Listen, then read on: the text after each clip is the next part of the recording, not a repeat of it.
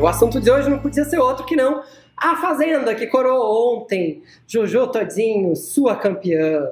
Olha só, o que acontece com a Fazenda no ano que vem? Muita gente já está curiosa por como vai ser a próxima edição do reality show, porque afinal de contas, o elenco desse ano era muito superior ao dos anos anteriores, muito por causa da pandemia. Afinal, os cantores e atores não tinham tanto trabalho quanto tinham antes. Então ficaram livres em suas agendas para se comprometer por três meses com o reality show.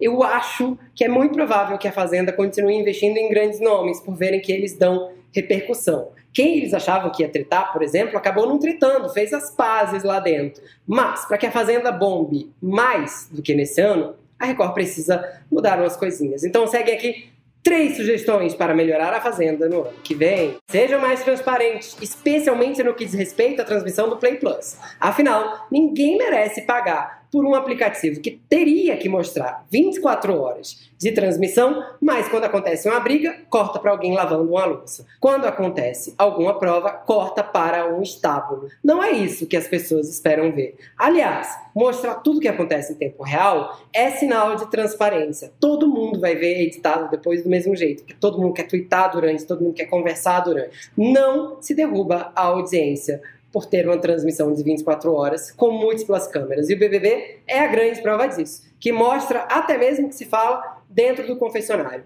A Fazenda precisa parar com esse preciosismo e precisa ser mais transparente. A minha sugestão número dois é basicamente contratar alguém que entenda de matemática, porque não dá para fazer provas tão complexas, com somatórias tão complexas e depois pagar o mico de refazê-las, porque não contaram direito. Beleza, não é exatamente sobre matemática não, mas as provas de A Fazenda precisam ser mais justas. Personagens mais velhos ou com corpos fora do padrão têm dificuldades de cumprir muitas dessas provas. E essas provas da Fazenda não são necessariamente aulas de crossfit. Elas têm que ser equânimes para todo mundo. Todo mundo tem que competir em paridade.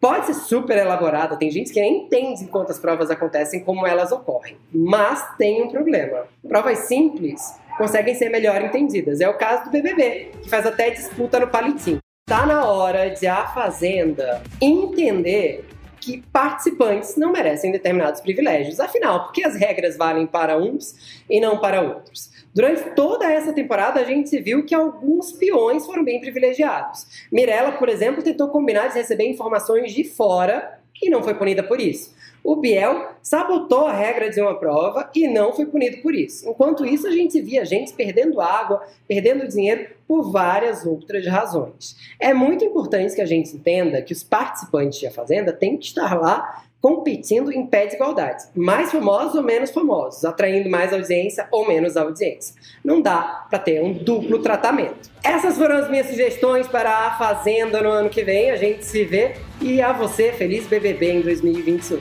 Tchau!